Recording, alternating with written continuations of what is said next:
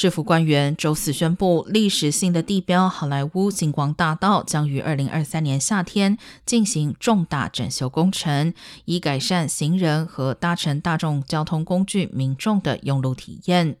工程预计包括拓宽好莱坞大道上的人行道，增加人行道上的户外用餐空间、脚踏车停放区、公车亭、长椅和公共造景。经费将来自二零一六年选民批准的洛县大都会交通局 M 法案。该法案征收零点五美分销售税，用于交通、大众交通工具以及运输系统有关工程，预计将花费七百二十万元。